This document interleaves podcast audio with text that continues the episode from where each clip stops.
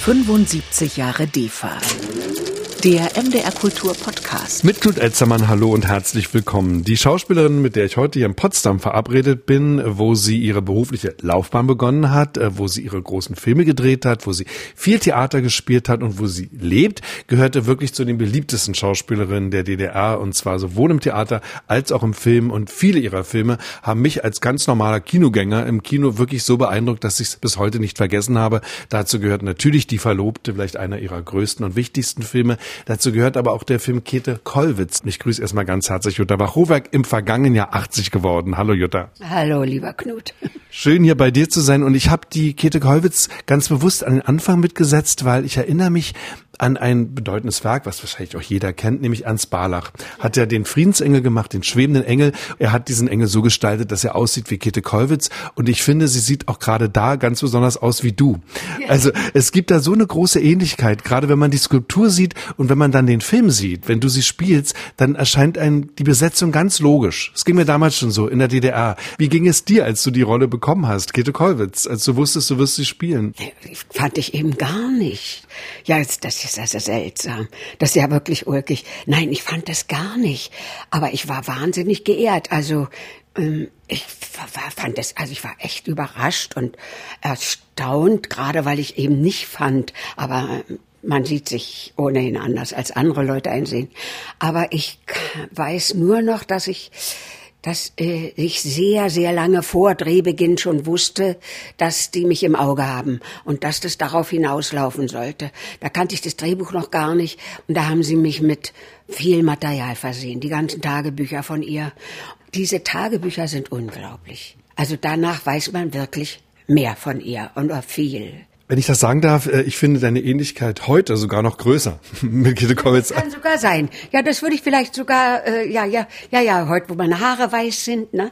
Und wenn ich die Perücke auf hatte und so und sie mir diese orthopädischen Schuhe angezogen hatten, dann fühlte ich mich schon auch und so ein bisschen Baton und weil sie schwerer war, sie dann später eine schwere Frau und so. Und äh, das macht schon viel aus. Also Maske und Kostüm kann da unheimlich helfen. Und schon natürlich auch die Kenntnis, also so dass ich dann ja doch von dieser feinen Nervigkeit und von Verletzbarkeit doch auch unterbringen konnte in Szenen, wo die eigentlich nicht drin standen. Und ich habe ihn jetzt vor paar Jahren mal wieder gesehen und da war ich relativ versöhnt. Also ich muss schon sagen, der ist so schlecht gar nicht geworden. Das war 1987, Käthe Kollwitz, Bilder eines Lebens und ich habe ihn auch vor einiger Zeit nochmal gesehen. Und mir ging es genau wie dir. Ich war damals etwas ungeduldig und jetzt sehe ich einen sehr düsteren Film, keinen biografischen Film, einen Film mit wirklich Bildern eines Lebens. Und was mich besonders beeindruckt hat, und danach würde ich dich auch gern fragen, ist ja am Schluss ihres Lebens ist sie in Moritzburg bei Dresden, bekommt auch die Zerstörung der Stadt noch mit, ist eine gebrochene, eine einsame Frau. Und diese ungeheure Einsamkeit der verfemten Künstlerin, der Frau, um die sich niemand mehr kümmert, die spielst du mit einer so großen inneren Überzeugung und auch sehr verhalten, dass ich gern wüsste, wie du diese Situation hergestellt hast, weil das ist die bittere Konsequenz ihres Lebens. Das ist so. Das ist ja auch nichts, was man spielt. Ne? Da begibt man sich hinein und dann lässt man zu.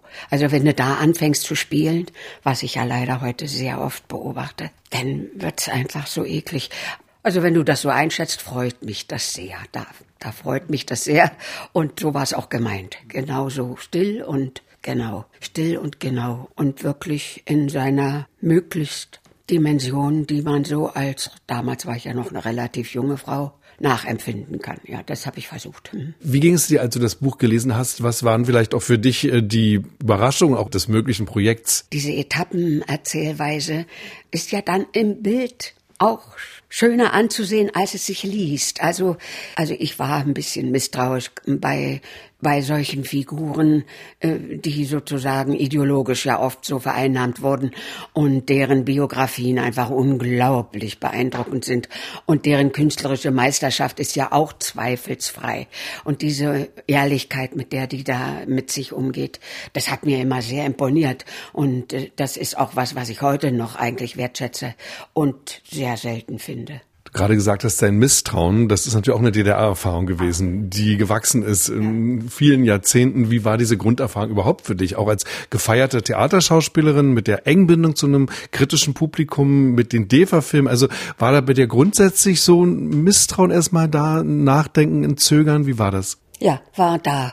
Und ich habe auch etliches abgesagt, wo ich gedacht habe, nee, warum? Also das mache ich dazu nicht. Wenn ich was partout nicht wollte, bin ich auch irgendwie rausgekommen. Ja, habe ich immer geschafft. Also ich habe mir wirklich keine Leiche in den Keller packen lassen. und das war mir hinterher sehr wohl. Und darum, ich glaube, genau aus diesem Grunde hat mich die rigorose Vorverurteilung so furchtbar getroffen nach dem Umbruch. Diese wirklich Abwesenheit von irgendeiner Genauigkeit im Einschätzen von Leuten und von Biografien und von menschlichen Geschichten.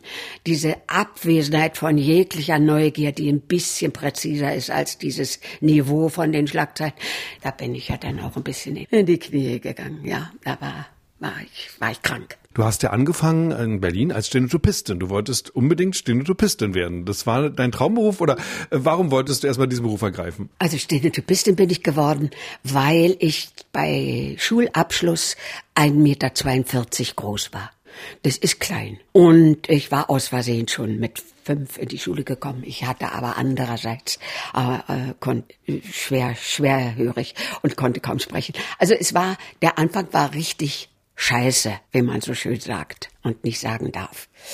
Aber dadurch hatte ich schon mit 15 einen Facharbeiterbrief. Also ich war zwei Jahre auf so einer Stenotypistinnen-Schule.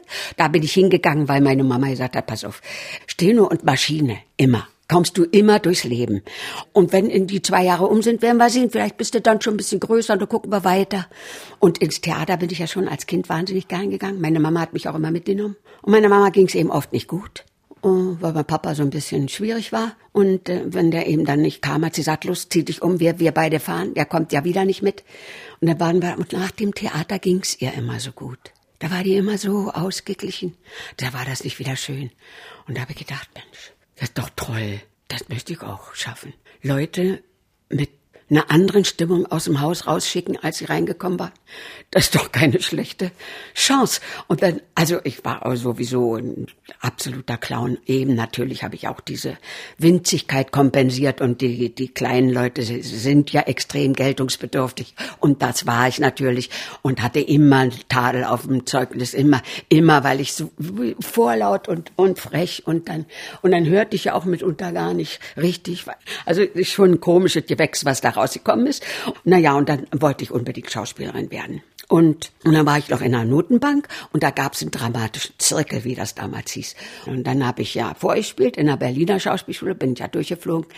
Aber die Doris Thalmer hat mich dann, und die war in dieser Kommission, die hat mich angerufen. Und der sagt, pass auf, ich mache dir einen Vorschlag, bewirb dich doch in Babelsberg. Die Babelsberger Schule immatrikuliert nur bis 18. Und du bist doch erst 17. Du kannst doch da jetzt hingehen. Das habe ich dann auch gemacht. Ich bin absolut froh.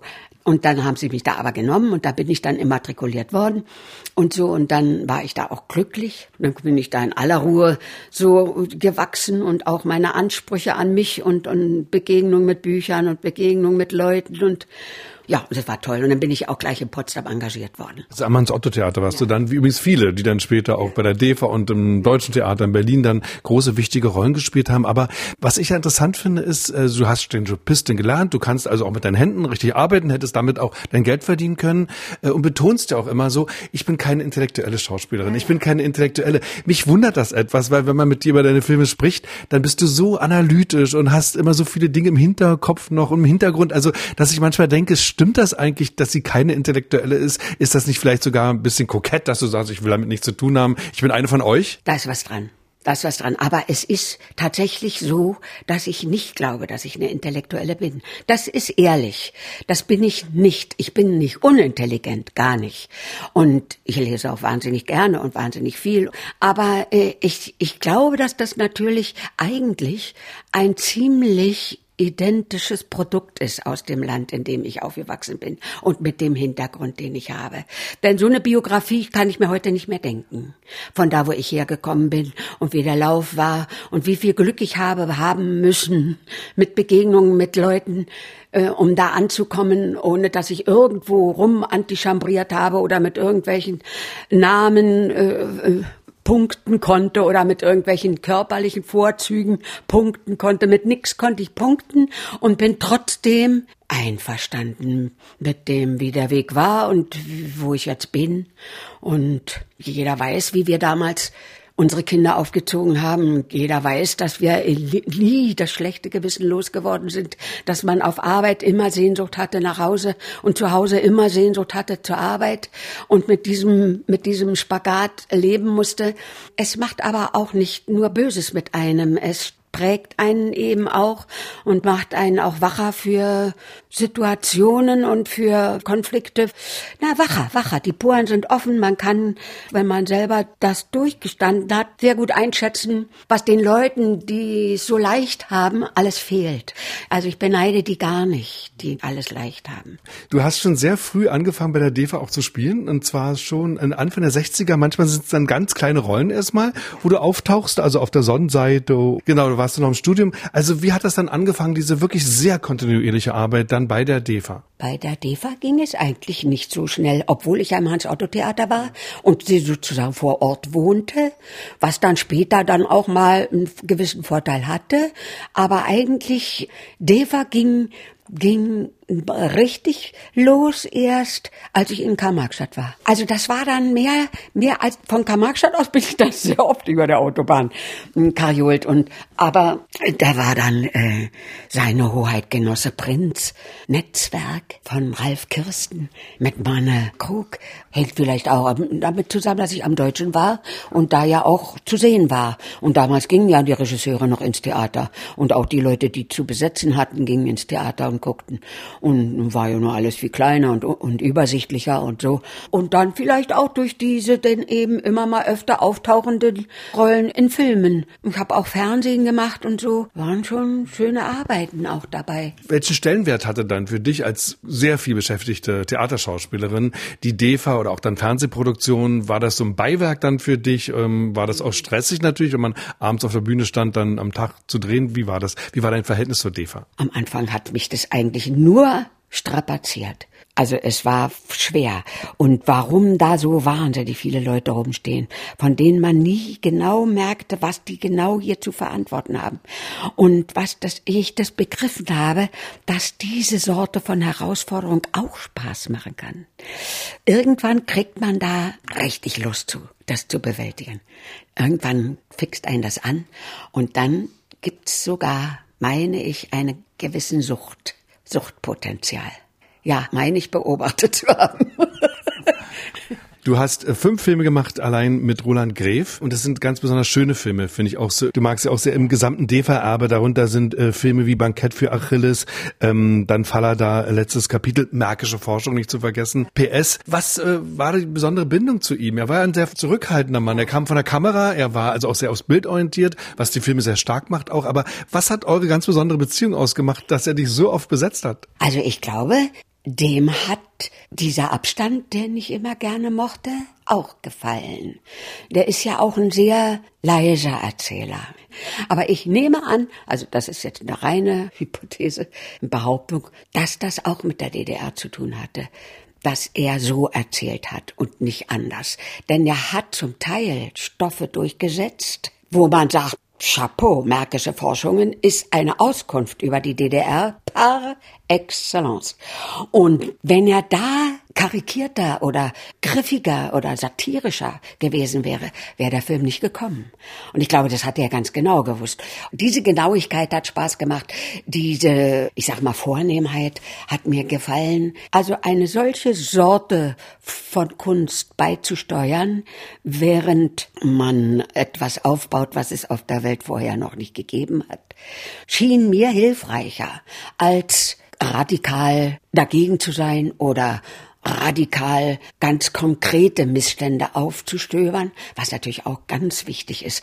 Aber so ein Film erreicht eben, wenn man Glück hat, viele. Ich finde ja schon, dass die Filme Missstände sehr klar aussprechen. Also Bankett für Achilles äh, von ihm ja. ist also einer der Filme von 1975. Ja. Bitterfeld, Umweltzerstörung, das sind Dinge, die wurden bis dahin nicht angesprochen. Ja. Märkische Forschung 1982 verhandelt Zensur, Einengung von wissenschaftlicher Arbeit. Aber du hast schon recht, nicht in so einer satirischen, zugespitzten Weise, Weise, sondern vielleicht mit dieser leisen, äh, serialistischen Art. Und das lag dir offenbar. Ja, ja, das lag mir. Und das, das ist ja auch nach wie vor, kann ich das nur. Jutta, wo das absolut gepasst hat, finde ich, und wo der Stoff stimmte und wo eigentlich alles stimmte, war das bei dem Film Die Verlobte. Äh, einer der Filme, der in die Oscar-Vorauswahl gegangen ist übrigens. Also er hätte vielleicht sogar den Weg bis zum Oscar gehen können, 1980. Ein Film von Günter Reich und Günter Rücker. Ein Film übrigens, der zu den Filmen gehört, wo die Leute auch gern hingegangen sind. Das war ein DEFA-Film, da sind die Leute reingeströmt. Das hat uns bewegt und aufgewühlt damals die Geschichte einer Widerstandskämpferin, allein im Gefängnis, allein mit ihrer Angst, auch mit ihrer großen Liebe. Und ich würde auch sagen, Jutta, unter all dem, was du gemacht hast, es sind viele bedeutende und, und schöne Filme dabei. Für mich ist es der Film, den ich am allerstärksten mit dir verbinde. Ja. Wie siehst du die Verlobte heute? Na, es geht vielen Leuten so wie dir. Und aber ich, äh, ja, naja, der, ich, den habe ich jetzt auch eine Weile nicht mehr gesehen, aber ich könnte mir vorstellen, ist der ein bisschen ältlich geworden? Nicht, ne? Finde ich nicht, ne? Hm. Es gibt ein paar Stellen, die würde ich echt anders spielen wollen heute. Aber es gibt schon noch ein paar Stellen, die sind einfach gut. Ja, und der ganze Film ist eben einfach gut. Und die Kollegen sind einfach alle toll. Und eine schwere Geschichte, die da damals, glaube ich, so gut angekommen ist, weil sie eben so persönlich war, weil es eben nicht ideologisch so dahergeschritten kam mit Parolen und mit großen Lettern, sondern mit einer ganz normalen Menschengeschichte. Und die ist dann eben auch Gott sei Dank ganz normal erzählt worden.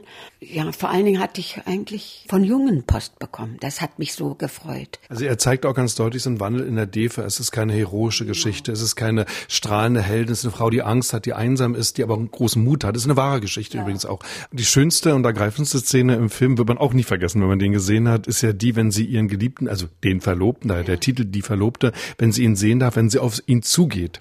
Vielleicht kannst du mir mal sagen, wie so eine Szene entstanden ist, auch bei der DEFA. Sowas macht man ja nicht ganz schnell, mal an einem Vormittag runterzudrehen. Du gehst auf die Kamera ja zuförmlich. Äh, es gibt keinen Schnitt, du kannst auch nicht mal Luft tun, sondern du musst diese Szene dieser großen Begegnung durchspielen. Das kanntest du vom Theater sicherlich, dass man sowas machen muss, aber es ist sicherlich dann doch nochmal, um so einen Höhepunkt zu schaffen in einem Film, eine ganz besondere Anspannung gewesen, auch eine innerliche, wie war das? Erinnerst du dich daran, wie dieses Bild entstanden ist? Ich denke, das hat damit zu tun, dass ich dem Günther erzählt habe, wie ich mir das vorstelle.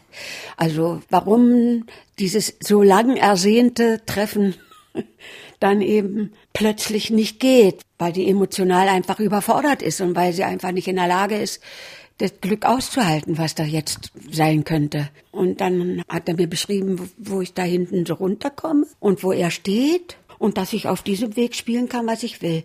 Und wenn ich irgendwie zusammenkrache und dann müsste er ungefähr wissen, wo das ist. Und ich müsste das dann auch ungefähr wissen, damit ich das dann da an der Stelle tue. Diese Sachen waren verabredet und ab da habe ich gespielt. Und dann habe ich zweimal gedreht. Ich weiß bis heute nicht, ob er die erste genommen hat oder die zweite. Wie siehst du überhaupt grundsätzlich zurück auf die DEFA? Also auf die Arbeit dort, auf die Filme, auf die Arbeitsbedingungen auch, die Arbeitszeiten zum Beispiel, die Filme, die du dort gedreht hast. Also wie siehst du diesen Komplex DEFA? Ist ein abgeschlossener Komplex auch für dich, aber natürlich auch in der Filmgeschichte. Wie siehst du die DEFA heute? Also die DEFA war eine Firma, die an allen Ecken und Enden an ihre Grenzen stieß und darum also eine Kreativität freisetzte, die absolut bewundernswert ist. Ich glaube auch, die Beteiligung am Gelingen war für die Leute mehr zu merken als heute. Wie viel von deren Bereitschaft, sich einzumischen und sich einzubringen, abhängt, dass es gut wird, das war denen damals, glaube ich, bewusster als heute. Das war die eine Seite, sozusagen auch die technische Seite, ja. wenn man so will, der Produktion, die schwierig war. Äh, wie sieht das inhaltlich aus? Also wenn du auf den Stock deiner Filme, wenn du auf dieses äh, Gesamtwerk mal zurückschaust, mhm. bist du da zufrieden mit dem, was du bei der DEFA machen konntest? Bliebst du vielleicht manchmal auch unter deinen schauspielerischen Möglichkeiten? Hat das Theater dir manchmal auch mehr Chancen gegeben, dich zu zeigen, das zu zeigen, was du kannst? Wie war das? Also das Theater hat mir viele Chancen gegeben, zu zeigen, was ich kann. Und das Theater hat damals auch weiter gefasst, wollen wir mal sagen, die Möglichkeiten von Leuten. Ich hatte ja die Miranda im Sturm von Shakespeare, also ein Mädchen, die in Anwesenheit des Publikums merkt, dass sie den Mann begehrt da, der da rumrennt, und die Frau John aus Ratten gleichzeitig im Repertoire. Das war damals viel. Das habe ich sehr, sehr schön gefunden. Ich bin da verwöhnt gewesen und nicht in irgendeiner Schublade. Das war im Kino schon fast noch eher, weil ich da doch schon so die tapfere mit Schürze, die sich so durchschlägt. Das die mütterliche auch. Mütterlich auch vielleicht und so, so eine Durchschnittspersonen. Die sind ja schwer zu spielen. Die Genauigkeit, mit der ich da versucht habe, die gilt heute überhaupt nichts mehr. Und da habe ich dann aber, als mir das ein bisschen auffiel, habe ich ja dann auch ein bisschen an die Ketten gerüttelt und das hat dann auch was ausgelöst. Das hat dann wirklich was genützt und ich habe dann eigentlich sehr schöne Aufgaben bekommen, die mir gefallen haben, die ich gerne angenommen habe. Na, im PS zum Beispiel, diese Betreuerin von so einem Haftentlassenen, also ehrenamtlich und das habe ich da gespielt und da wollte ich aber auf keinen Fall so durchschnittlich aussehen, sondern da wollte ich unbedingt, dass man merkt, dass dieses am Theater, die hat da eine andere Sorte von äh, Darstellungsbedürfnis und so. Und das hat mir gefallen und, und dem Roland auch und da äh, haben wir das so gemacht. Wie siehst du heute zurück insgesamt auf deine Arbeit bei der DEFA? Wie wichtig ist es für dich auch heute im Rückblick bei der DEFA tätig gewesen zu sein, Schauspielerin bei der DEFA gewesen zu sein? Da freue ich mich ordentlich drüber, dass ich da was gemacht habe und dass ich da einen bestimmten Weg zurückgelegt habe, dass ich da tolle Leute getroffen habe, dass das eine Firma war, die wahnsinnig kämpfen musste nach allen möglichen Richtungen, vor allen Dingen in die Hierarchie, in die politische Hierarchie kämpfen musste. Und da waren ganz viele wackere Leute, die haben dann ihren Weg gefunden, wie ich eben finde, umzugehen mit dieser Tatsache, die nicht zu ändern war. Und man ist ja auch da in der Hierarchie mitunter auf gescheite und sensible und gebildete Leute gestoßen. Das war sicher in der Provinz noch mal anders, die Kämpfe da. Es war ein einziges Kämpfen, Ringen, Freude haben, sich verausgaben, sich einmischen, durchhalten. Es ist aber im Kintop auf der ganzen Welt so, glaube ich. Situationen durchstehen, wo man sagt, das darf man gar keinem erzählen.